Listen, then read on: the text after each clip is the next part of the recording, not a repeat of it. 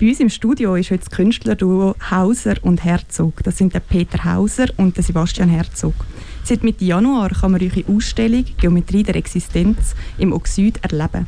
Und ich sage bewusst erleben.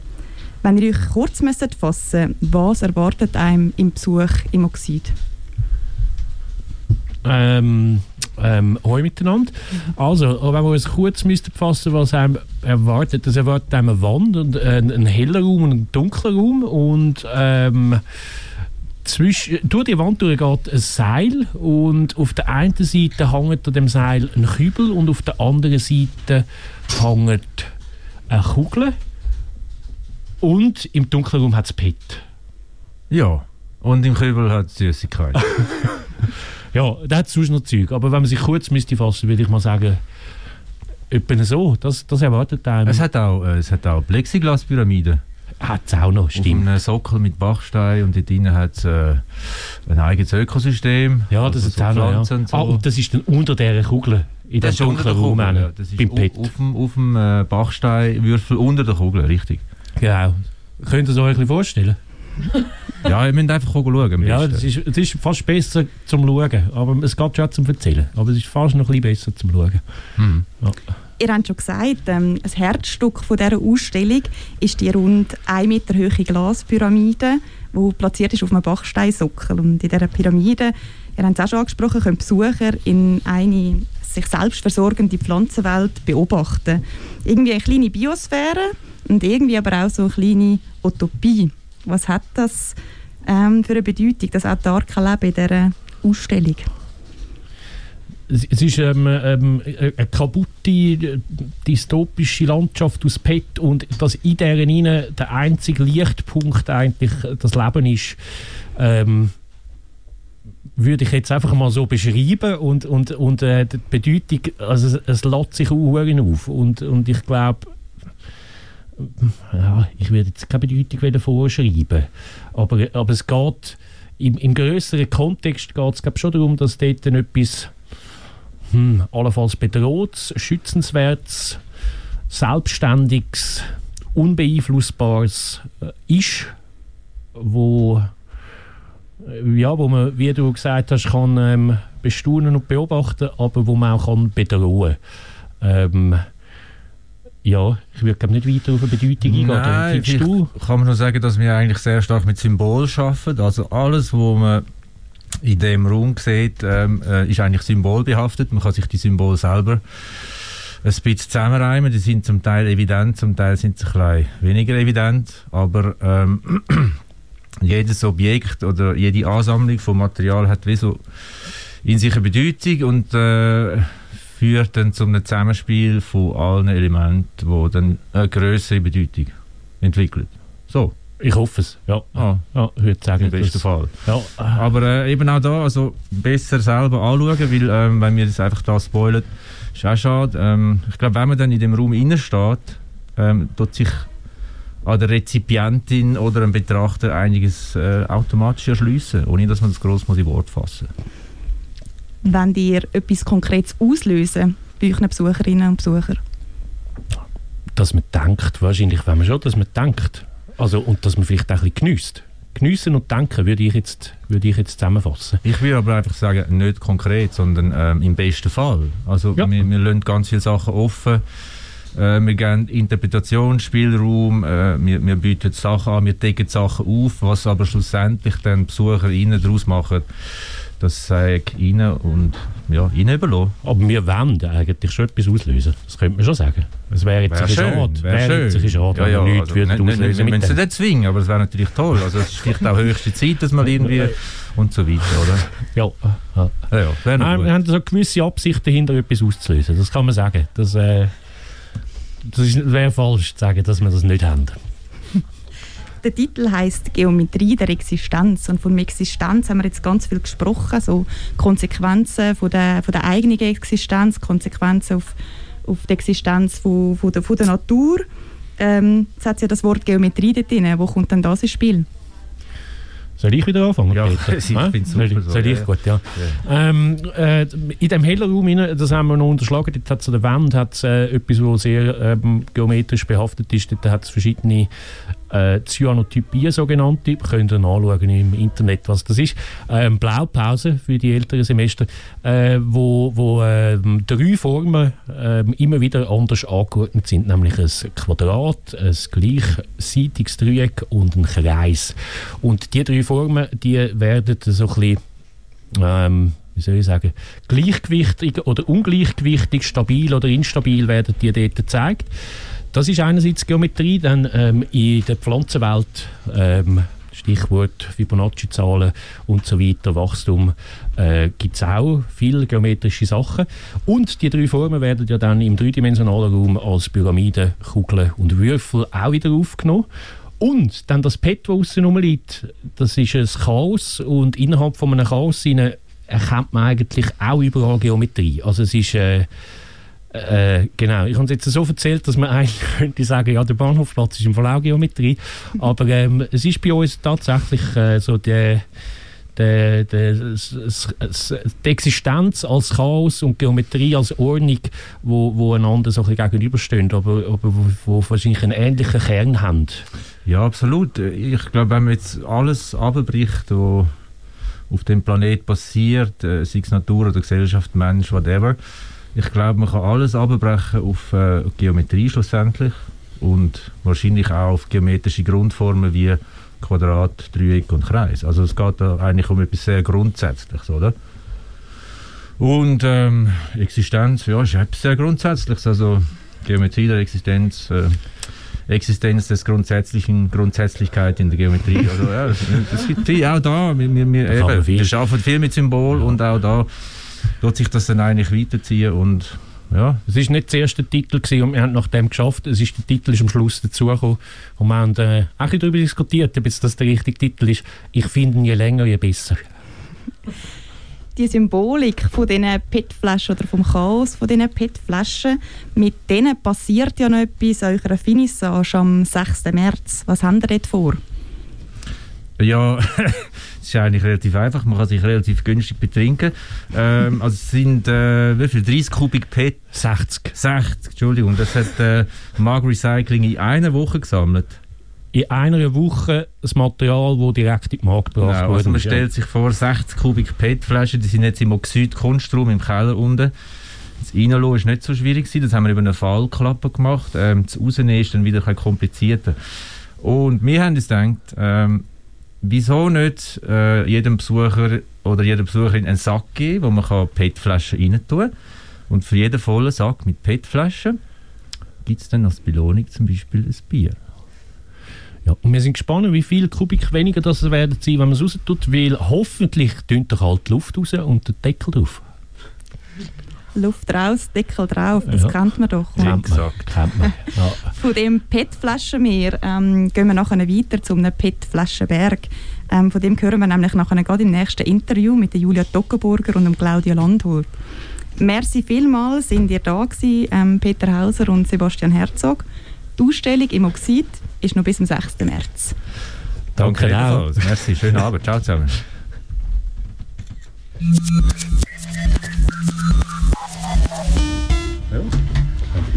Da ist jetzt äh, ein Gewusel kurz im Studio gewesen, äh, ein paar Leute.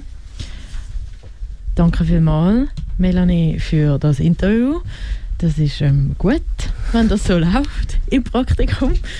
Ähm, ich bin Julia Toggenburger und schwätze jetzt mit jemand Neuem, wie gesagt, mit ähm, Claudio Landolt über den PET. Flaschenberg und einen anderen Berg. Jawohl, ja, heute zusammen. Ähm, das ist eigentlich gar nicht so ein PET-Flaschenberg. Er ist jetzt nur für heute Abend schnell zu einem PET-Flaschenberg gemacht worden, weil wir da in dem Oxid äh, stehen und die, wie viel, 60, 60, äh, ich weiß gar nicht mehr, ich habe nicht aufgepasst. 60 äh, Kubik. 60 Kubik PET. Ich habe nicht alle 60 aufgeschichtet zu einem Berg, aber äh, einen grossen Teil davon und ich habe äh, der Vorderglern ist aufgenommen. Das ist mein Hausberg zu Glaris. Ich habe Tonaufnahmen gemacht, bin über 130 Stunden an dem Berg gewesen, mit verschiedenen Mikrofonen äh, bis zu Seismographen und habe den Berg als Klangkörper versucht äh, zu erfassen und irgendwie äh, äh, dann aber auch wieder zu rekonstruieren mit einer Komposition. Und die Komposition, äh, die hört man jetzt heute Abend äh, aus, den, aus dem Petberg rausdröhnen. Und parallel dazu lese ich noch ein paar Gedichte, genau. Okay, wir hören in Fall gerade einfach mal kurz rein in die Komposition, damit mm, ja, gewisse Leute, die das vielleicht jetzt noch nicht angelost haben, was man aber natürlich kann machen kann, wir sagen nachher auch wo und wie, ähm, dass man sich da etwas darunter vorstellen kann. Da kommt ein kurzer Ausschnitt aus dem Anfang von Vortrag Lernisch von Claudio Landolt.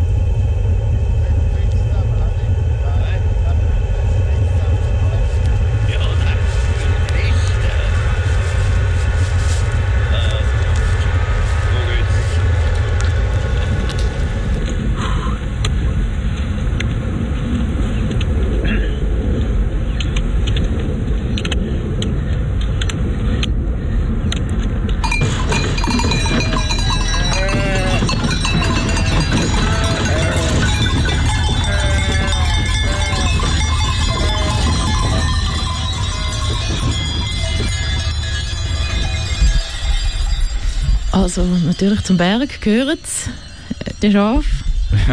ja, auf jeden Fall. Das ist wie der Anfang von dieser langen Reise an der Berghanne. Also das ganze Stück ähm, funktioniert so im, in der Dramaturgie so, dass man von außen an der Berghanne kommt.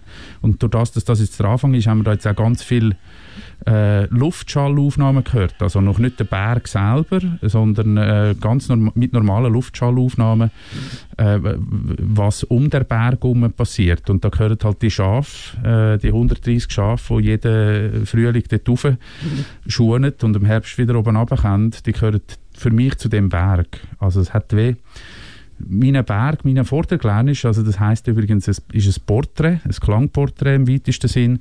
Und mein Vorderglänisch ist auf der Tonspur eigentlich grösser als er ist. Also wenn man ihn jetzt so anschaut, oder? Er hat, weil es gehört auch noch der Luftraum dazu in meinen Aufnahmen. Ich habe äh, 1. August Klepfer aufgenommen, wo dann das ganze Tal aus, äh, auszündet eigentlich, also akustisch und wo sich reflektiert von der anderen Talseite und so kommt man, ist, wird der Raum von dem Berg eigentlich in meinem Porträt viel größer, als er eigentlich ist. Aber also, wenn du sagst, du gehst eigentlich so ein bisschen von außen an, an Vordergrund, ist, ist es dann eine Arbeit so von außen nach innen, wenn du auch seismische Aufnahmen mach, gemacht hast? Genau, das Finale eigentlich von dem Ganzen ist, also es ist, am Schluss hat es eine Platte gegeben, oder? Äh, ein LP. 30-minütig, 35? 40, ja, 40, vier, also 40 Minuten hat man Platz auf einer Platte, 20 oh, ja. Minuten, das war meine Form gewesen. und ich habe auf der ersten Seite quasi die Reise an Berghane über die verschiedenen Räume gemacht. Und dann gibt es, wenn man die Platte kehrt, äh, hockt man auf einmal in einer Seilbahn inne, äh, wo ich aufgenommen habe mit einem Kontaktmikrofon an dem Seilbahndraht. Und dann kommt man in den nächsten 20 Minuten immer näher an der Berg hin, akustisch. Und äh, fährt auch weh. Äh, also der, eben das grande Finale ist dann eigentlich, äh, sind Aufnahmen, die ich mit einem Geophysiker gemacht habe, mit Seismographen. Das sind die Geräte, wo man sonst eigentlich Erdbeben damit aufzeichnet. Und man weiß, dass die Alpen und Berge allgemein, dass die sich ganz leicht bewegen. Also super minim äh, sich immer bewegt. Wo man, das sieht man nicht, aber es ist ja so.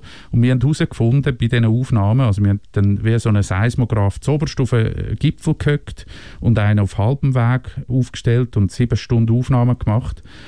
Und da hat man das ausgewertet in der ETH und in Ton verwandelt. Und das, was am Schluss dann hörbar ist, ist eigentlich wirklich die Aufnahme Datenaufnahmen von diesen Seismographen in Ton umgemünzt. Und das ist eigentlich dann wirklich der, äh, äh, der Klangkörper Berg, wo man hört schwingen. Weil alles, was sich bewegt, alles, was schwingt, klingt. Und das ist aber wie nicht ganz Musik. Äh, also wie, wo wirst du das genau? Du sagst, du hast eine Komposition gemacht. Es ist wie es ist komponiert. Du hast das zusammengestellt. Ja. Aber es ist ja an sich nicht das, was man jetzt als Musik würde bezeichnen. Was ist es denn genau und vor allem, wieso hast du gefunden, es braucht das? Also was es ist, weiß ich nicht. Ich glaube, für mich ist es Musik, für mich ist es äh, aber auch ein Lüftungsschacht Musik. Ähm, das kommt, glaube ich, darauf an, wie man Musik definiert. Es ist vielleicht mehr Sound, das Wort, also bei uns heißt es Klang im weitesten Sinn und da gehört die, ist die Musik ein Teil davon, die konventionelle Musik, so wie mhm. wir sie kennen, der Pop-Rock, die diverse Genres und die Instrumentalmusik. Aber äh, für mich ist der, der Überbau, also der, die ganze Klangwelt äh, ist für mich persönlich auf jeden Fall Musik. Und ich habe das arrangiert und komponiert, durch das, dass ich äh, 130 Stunden hatte und mir nachher eine, Methode eigentlich überlegt habe, wie bringe ich jetzt das hin, dass ich die 130 Stunden äh, in ein in ein Bergporträt kann, äh, über, übersetzen eigentlich wieder und habe dann angefangen Schichten. Also ich habe nichts bearbeitet von diesen Aufnahmen, es ist alles unprocessed, kein Effekt drauf. Es sind alles Aufnahmen, die dort passiert sind und äh, kein Hall oder irgendwie Delay oder etwas drauf. Und das einzige Motiv, das ich mir also der, auf methodischer Ebene erlaubt habe, ist eine Schichtung von verschiedenen Sounds. Und das ähm, habe ich mir aber auch irgendwie dann zumindest so zurechtgelegt, dass das ganz im Sinn vom Berg ist, weil der ist ja auch geschichtet. ähm, das hat dann aber noch eine weitere Schicht dazugegeben, nämlich Textschicht. Genau. Du hast parallel Text geschrieben und wieso hat es dann das noch gebraucht? Ja, so brauchen, ich, eben, man kann gar nicht von Brauchen reden. Es ist eine so eine abstrakte Arbeit. Ich, ich habe mir irgendwann gesagt, ich will bei dieser Arbeit, geht es mir zuerst einmal um das Auditive, um das Akustische. Also der Klang war zuerst. Gewesen. Und ich habe versucht raus, äh, auszureizen, wie viel, wie weit bringe ich unsere Aufnahmefähigkeit nur über die Ohren, dass, es, dass ich kann glaubhaft machen kann, dass man jetzt an einem Berg zulässt und dass man an der Berg reist. Und ich habe das Gefühl, dass das passiert. Also es ist... Äh, bei mir funktioniert es auf jeden Fall und bei den Feedbacks, die ich bei Lesungen gebe, äh, äh kommt das auch immer wieder zurück, dass Leute sagen, man, ist wirklich dort, oder? Also die, die Reise an der Berghalle nur über, die, nur über das Medium Klang, das funktioniert. Und jetzt der Text, das ist... Äh, aber was ich vorhin noch zuerst wollte sagen, ich habe mir irgendwann gesagt, es gibt nur, es geht um einen Klang und es geht definitiv nicht um das Visuelle. Also ich habe nie, ich habe mir irgendwann überlegt, man, man könnte ja auch einen Film machen, wenn ich dort am äh, Mikrofonieren bin und am Aufnehmen bin, aber das wäre mir alles viel zu konkret gewesen. Mir ist es wirklich um das Auditive gegangen und dann nur um das. Also man hat im ganzen Werk, wenn man dem so will sagen, gibt es nie ein konkretes Bild, kein Foto von dem Berg. Und Text ist für mich das Naheliegendste gewesen, wo wo mir äh, Möglichkeit gibt, der Berg auch noch auf eine andere Klangebene äh, zu reflektieren. Also Sprache äh, ist für mich am Schluss auch nichts anderes als Klang. Vielleicht sind semantisch geladener Klang, oder? Also wir wissen, was Wissen heißt, oder wir wissen, wir kennen unsere Wörter und aber, äh, aber am Schluss ist das auch ein Klang, eine Klangfarbe. Und ich habe äh, die Sprache auch so verstanden und habe auf sprachlicher Ebene nach dem Klang von dem Berg gesucht. Darum sind die Texte irgendwann entstanden, mehr auch als, als Spielwissen und als, als Versuch, der Klangberg irgendwie noch auf einer anderen Ebene äh, äh erfahrbar zu machen. Und heute Abend gibt es also eine Kombination. Es gibt eine Performance Sound und gelesenen Text von dem Buch, wo übrigens heißt Nicht die Fülle, nicht Idylle, nicht der Berg, wo im April 21 beim gesunden Menschenverstand rausgekommen ist, mhm. vom Claudio Hilfmer. Landolt. Landolt. Jetzt ist genau das passiert. ähm, ist kein Problem. das ist äh, völlig okay für mich auch. wo man heute im Süd kann gehen, schauen, hören, spüren und dann kann man dort auch noch rumwühlen in diesen PET-Flaschen. Das ist am halb acht Am 8. habe ich das Gefühl, geht es los. 8. Aber um halb 8 ist sicher Ist gut, Auf jeden Fall kann man um sich so die Logenplätze im Petmeer äh, zu sichern. Ein bisschen tiefer rein oder ein bisschen in Genau. der seichteren Zone. Genau. Super. Und dann nochmal, Finissage ist am 6.3. Da gibt es dann eben die Volumenreduktion von diesen PET-Flaschen äh, und andere witzige Sachen, wo ihr, liebe Zuhörende, dann allerspätestens sollte in so Süd gehen. Danke Claudio Landolt. Danke vielmals, Julia Dockerburger. Ist das richtig? Ja, schau jetzt. Wowdy, wowdy, wowdy. Ja. Und dann können wir in dieser Pol Politur quatschen, Ursina Ingold.